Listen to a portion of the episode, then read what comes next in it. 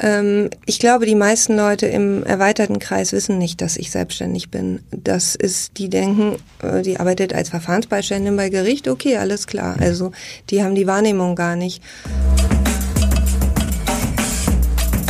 Herzlich willkommen zu einer weiteren Folge unseres Podcasts Free Talent. Mein heutiger Gast hier im OMR-Studio hat sich nach 20 Jahren im Beruf noch einmal vollkommen neu aufgestellt und sich in einem Berufsfeld selbstständig gemacht, das ich vor ein paar Wochen, äh, bis wir das vor, bevor wir das Vorgespräch hatten, noch gar nicht so als Tätigkeitsfeld für Freelancer ehrlich gesagt auf dem Schirm hatte. Äh, bei mir sitzt heute Savina Schlüter. Sie hat ähm, den, den Medienboom in Hamburg, würde ich sagen, erlebt und jahrelang festangestellt, gearbeitet als ähm, Gerichtsreporterin und auch beim, beim Greenpeace-Magazin als äh, Festangestellte.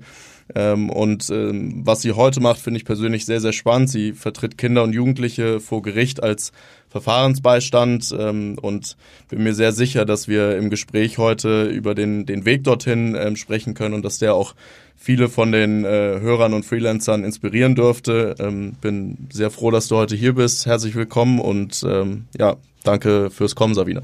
Danke dir. danke für die Einladung. Vielleicht magst du einmal zum, zum Anfang ähm, einmal kurz erzählen, ähm, wie bist du dahin gekommen, wo du, wo du heute bist und ähm, wie sieht so die Arbeit, das, was du heute machst, also zwischen Gerichten, Familien ähm, und, und den Experten, mit denen du zusammenarbeitest, aus, ähm, dass wir so ein bisschen Eindruck dafür bekommen, wer du, wer du bist und was du heute machst. Ich habe ähm, in den letzten Jahren, als ich beim Greenpeace Magazin war, so ein bisschen das Gefühl gehabt, ähm, ich kann, die Kinder waren groß, ich habe zwei Kinder, die sind jetzt 21 und 15 und ich hatte das Gefühl, jetzt wird wieder Kraft frei. Ich habe dann nebenher eine Mediationsausbildung gemacht und ähm, es ging dann, ähm, es war so ein bisschen trubelig ähm, in der Chefredaktion.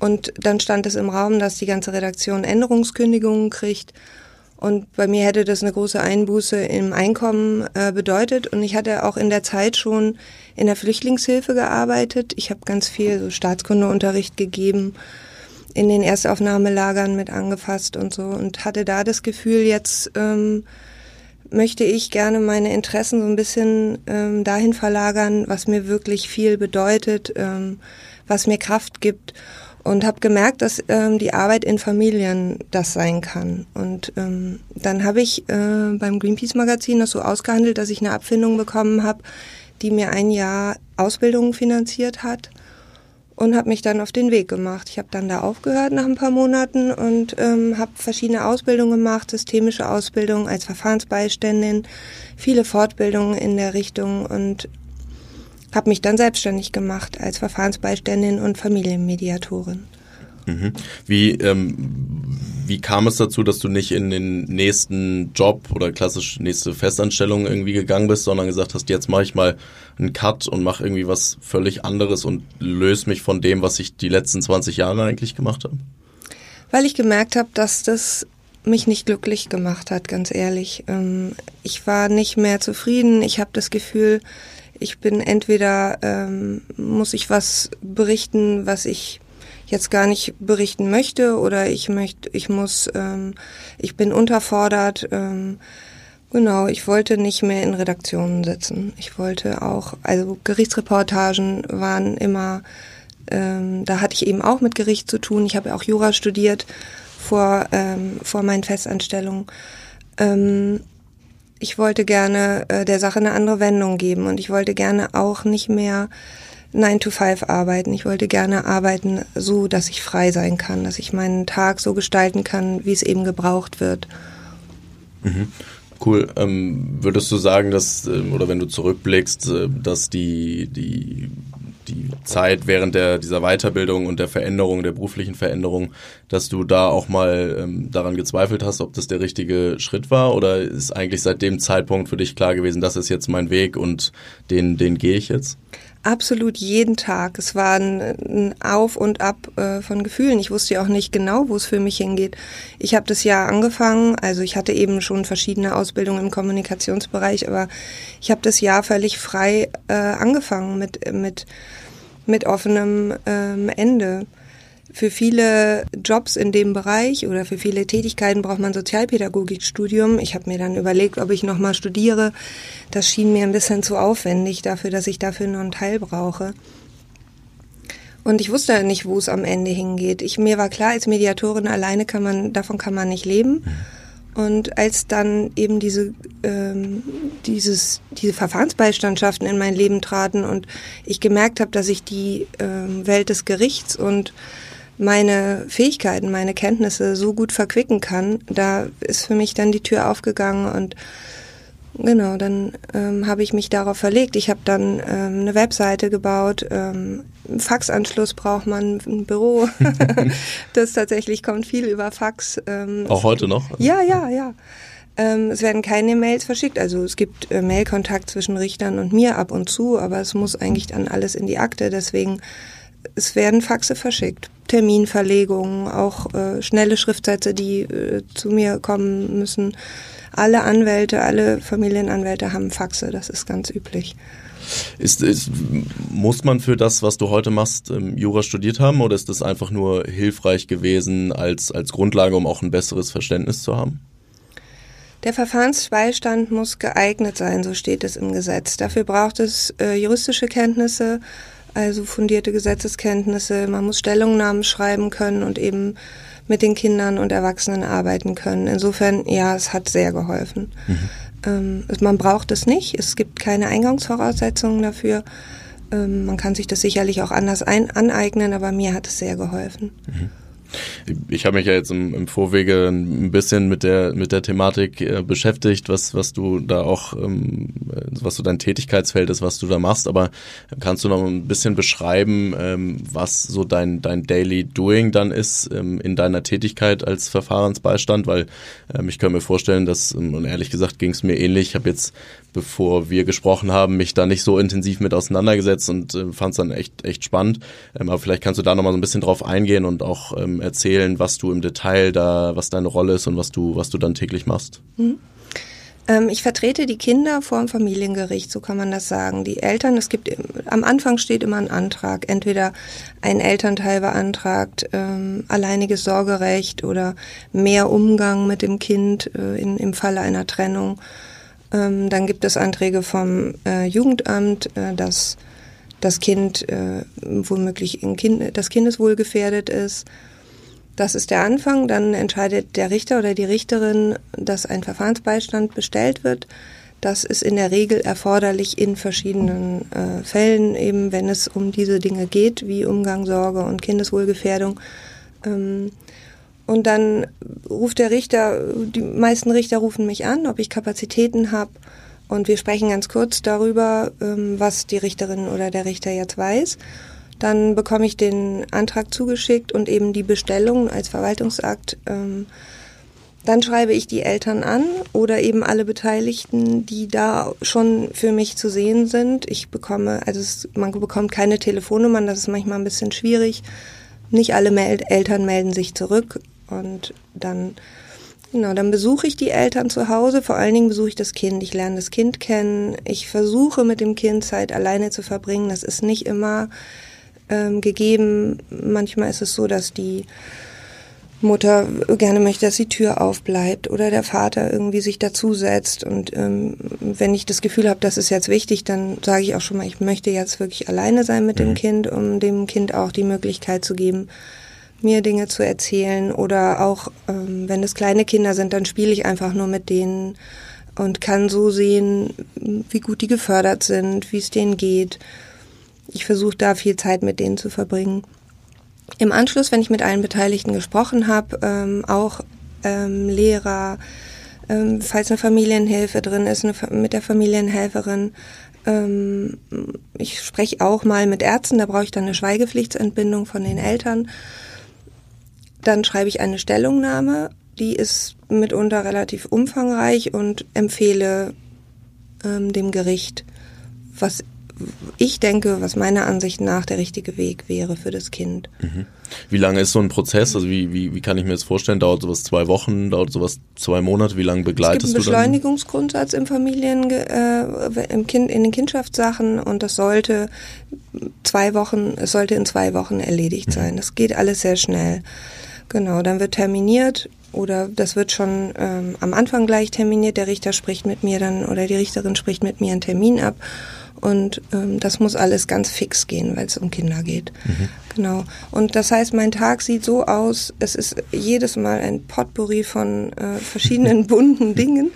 Ähm, ich habe manchmal Gerichtsverhandlungen morgens, dann ähm, habe ich immer wieder ganz viele Anrufe, auch von Eltern, die das ist schon ein halbes Jahr her, die Verhandlung, und das ist längst abgeschlossen. Dann ärgert sich äh, jemand, weil der andere nicht gekommen ist, um das Kind abzuholen. Oder das Kind hatte irgendwie ganz schlimm Schnupfen nach den Umgängen.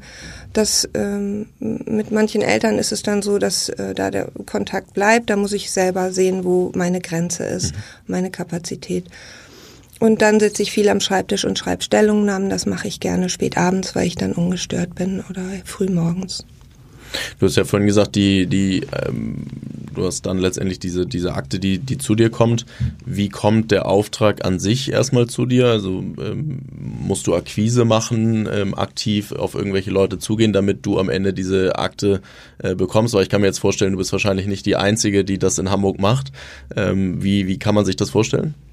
Ja, es gibt, äh, es gibt, glaube ich, sehr viele. Wir wissen es nicht. Es gibt keine offiziellen Zahlen, ah, okay. wie viele Verfahrensbeistände es gibt. Es gibt so immer so Schätzungen.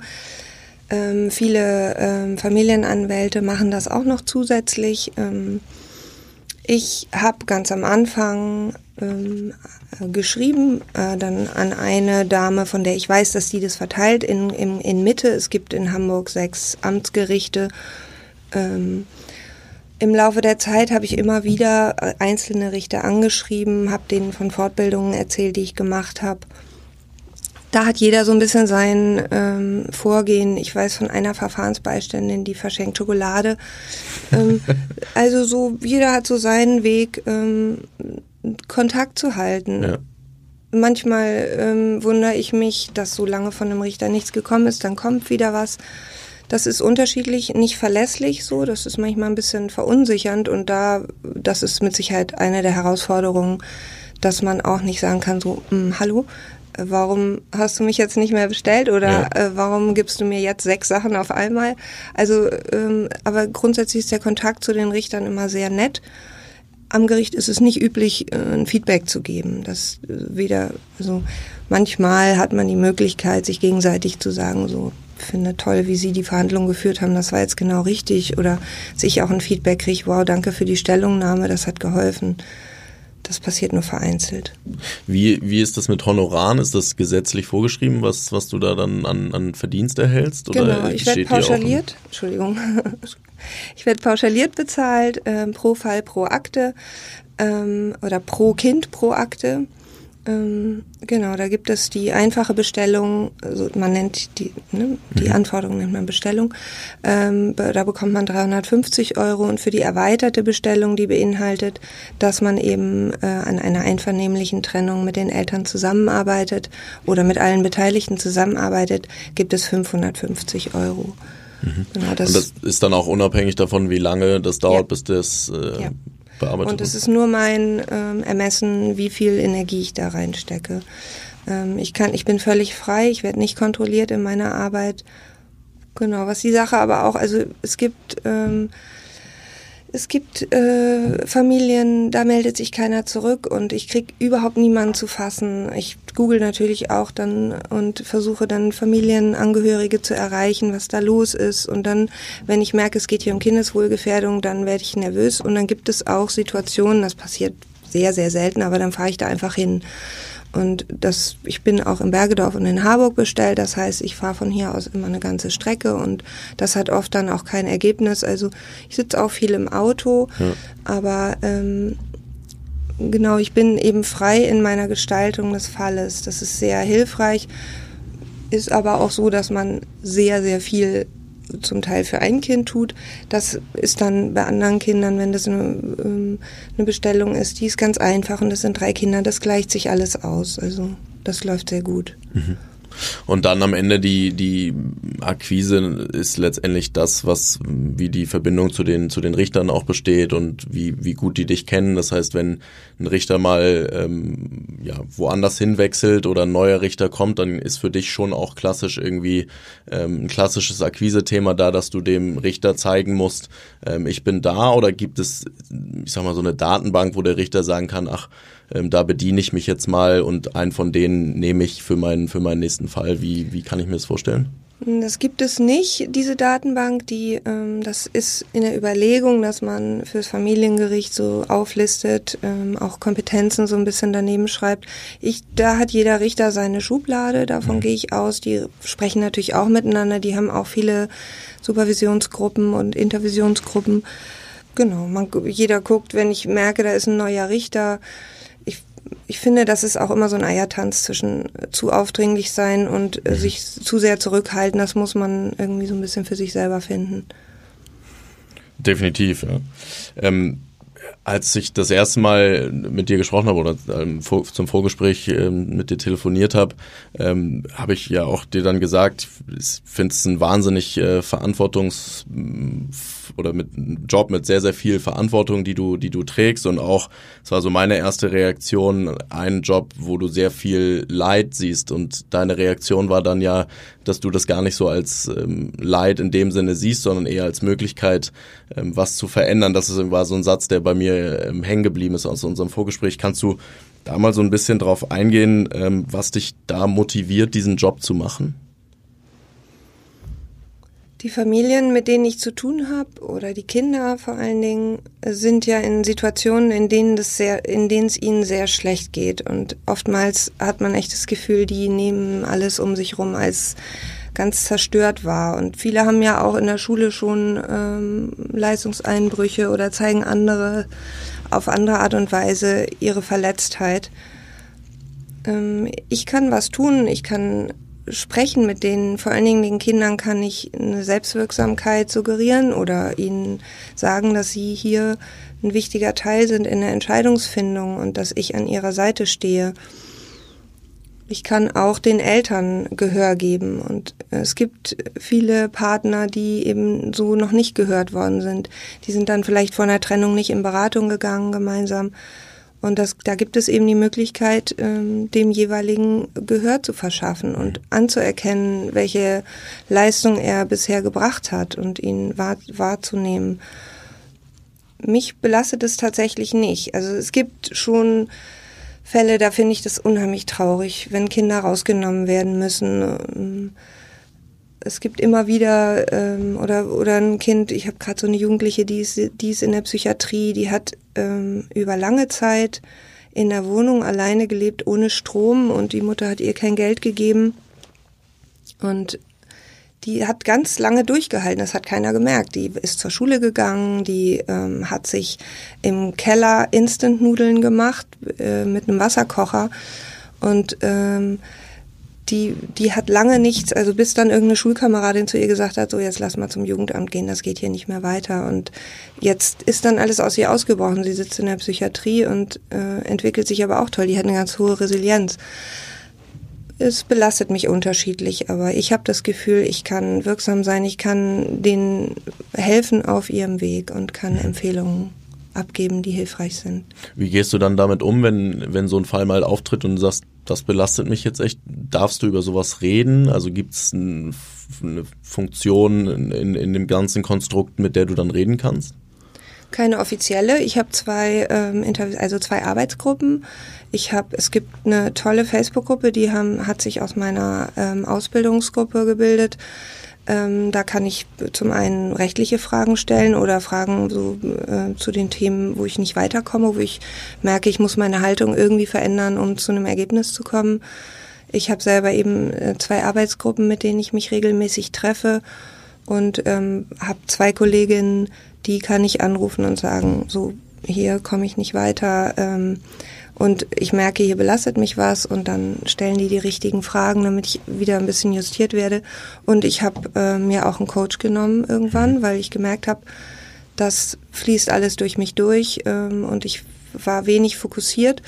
Und das hat mir ganz toll geholfen. Also die hat mich in den Wald geschickt und ich musste mich, ich musste mich irgendwie auf verschiedene Dinge äh, fokussieren. Das hat mich, das hilft mir wirklich nachhaltig sehr. Und dann gibt's ja, glaube ich, noch dieses Prinzip der Supervision, ähm, wie du es mir erklärt hast, ähm, das ja auch nochmal ein, ein Organ in dem ganzen Konstrukt ist, mit dem dann gewisse Sachen besprochen werden müssen, glaube ich. Mhm. Ähm, kannst du darauf nochmal eingehen? Was, was bedeutet das und was ist das für eine Person? Ähm, ähm, müssen ist es, ist es nicht, das ist freiwillig, okay. ähm, das ist eine Fallsupervision. Ich stelle den Fall vor und das ist im Prinzip wie dieses kollegiale Gespräch, was ich eben beschrieben habe. Mhm. Das ist eine Supervisorin, die ist ausgebildet als solche und dann stellt man den Fall vor und dann hat die eben nochmal die Möglichkeit äh, mit verschiedenen Tools meine Haltung zu hinterfragen und eben die Schwierigkeit, die es für mich äh, bedeutet, rauszukitzeln. Mhm. Das mache ich regelmäßig und das weiß ich auch zum Beispiel von Richtern und Richterinnen, dass sie das in Anspruch nehmen. Muss man dafür bezahlen oder ist das? Ja, klar. Mhm. Also das ist dann Teil deiner die 350 oder 550 Euro, Alles die du drin. verdienst, musst, musst du dafür dann nutzen. Wenn ich ähm, mit Eltern zu tun habe, die noch nicht ausreichend Deutsch sprechen können, gehe ich mit einem Sprachmittler dahin, den bezahle ich selber. Alle, alles drin. Aber schönerweise sind wir seit Juli ähm, umsatzsteuerbefreit, also das ist neu und das ist ein großes Aufatmen gewesen, denn wir mussten von diesem, von diesem Geld auch die Umsatzsteuer noch abführen. Oh, wow. Ja. Mit Glück können wir das alles zurückfordern, was wir bisher bezahlt haben. Also Aber würdest du dann sagen, das ist ein Job, der sich lohnt? Mal, also rein finanziell? Ja, ich kann jetzt davon leben. Ich habe ja das Thema gehabt, dass in der ähm, in der Zeit in diesem Jahr ähm, ich zwar mir die Ausbildung finanzieren konnte, aber äh, eben meinen Mann bitten musste für die Zeit ähm, die Familie zu versorgen. Ähm, was der auch gerne gemacht hat. Der arbeitet selber als Grafiker und ähm, wir haben dann das so vereinbart und so konnte ich ähm, hatte ich eben die Möglichkeit, diese ganzen Ausbildungen in Anspruch zu nehmen.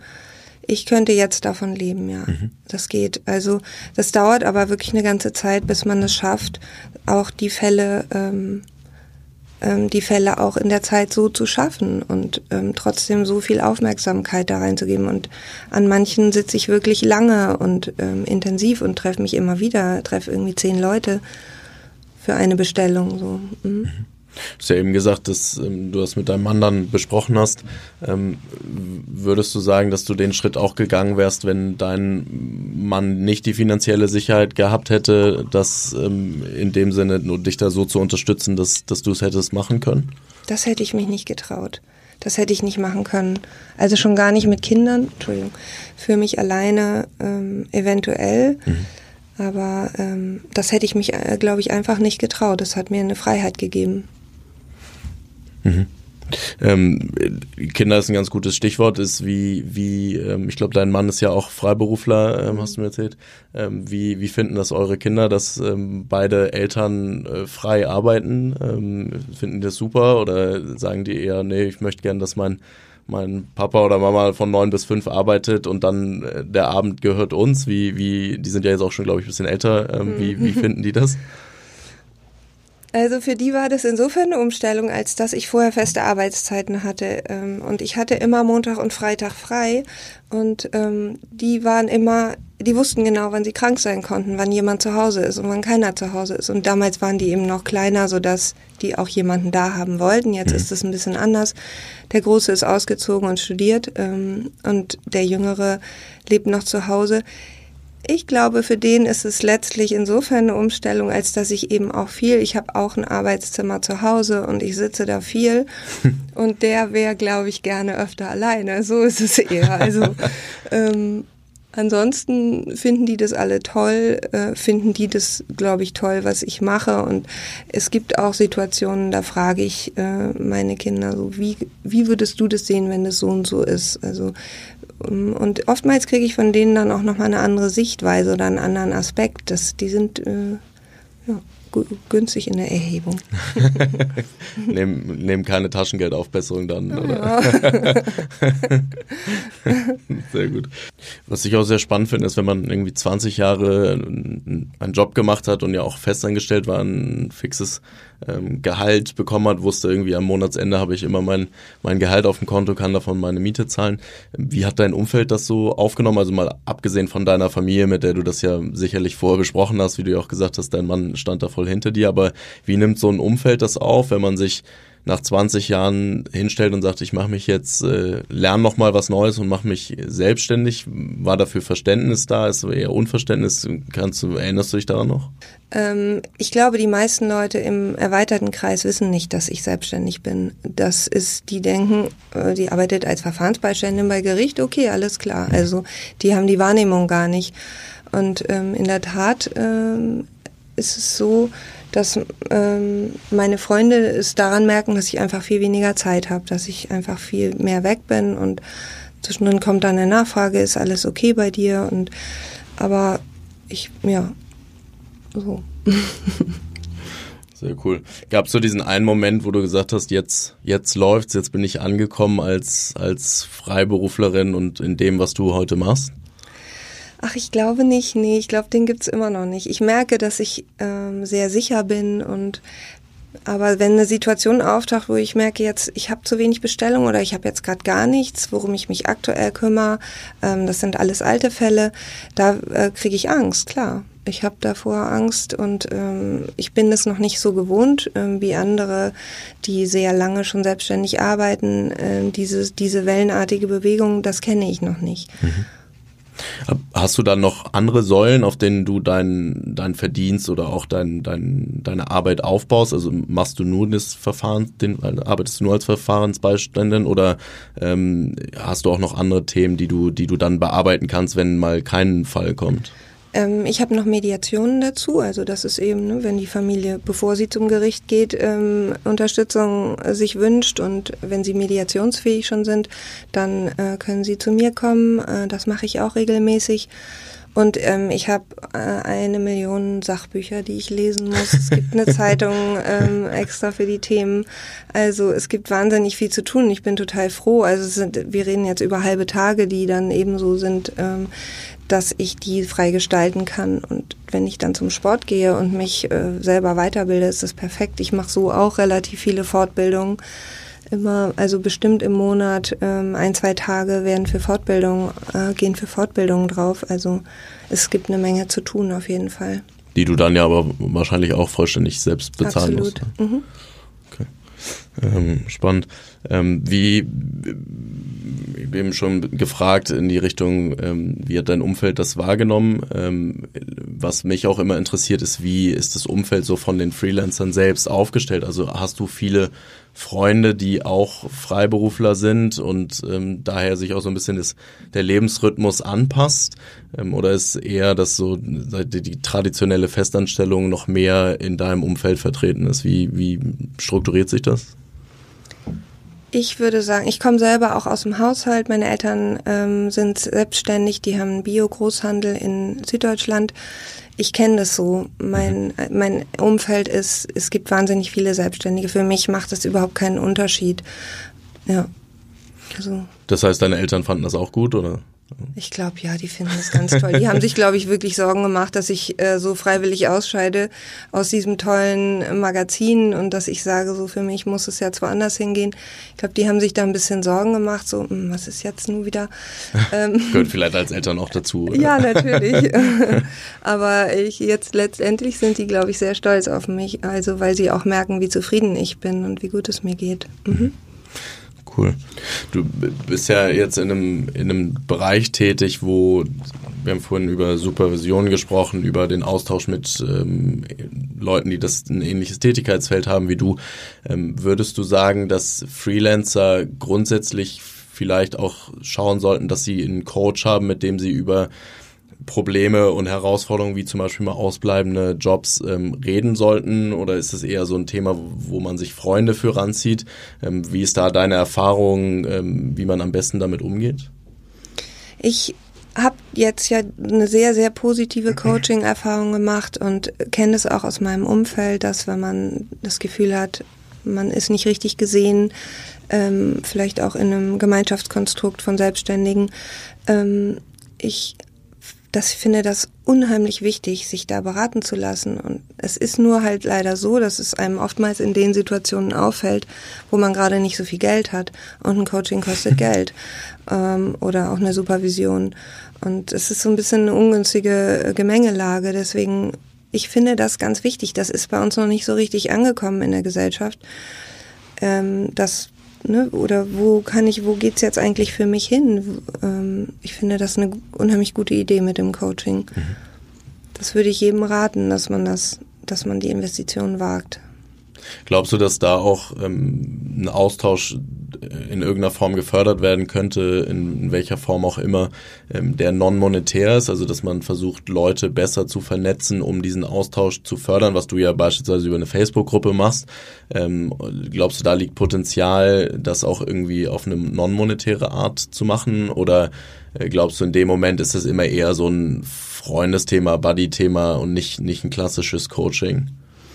Das Problem bei Freunden ist ja immer, dass man sich nur stärkt in seiner eigenen Haltung, ähm, dass man nicht ähm, weiter gucken kann. Insofern glaube ich, Freunde eignen sich nicht so gut ähm, für solche Themen. Natürlich muss man mit Freunden immer gucken, dass man genug Spiegelungen erfährt und so.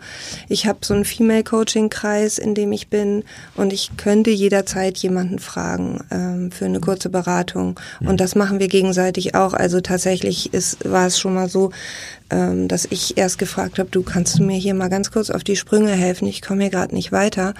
Und ähm, eine Woche später rief sie an und sagte, du, eine Freundin von mir braucht einen Tipp für eine, die ist, trennt sich gerade und die braucht einen Tipp für die Berechnung der, äh, des Zugewinns.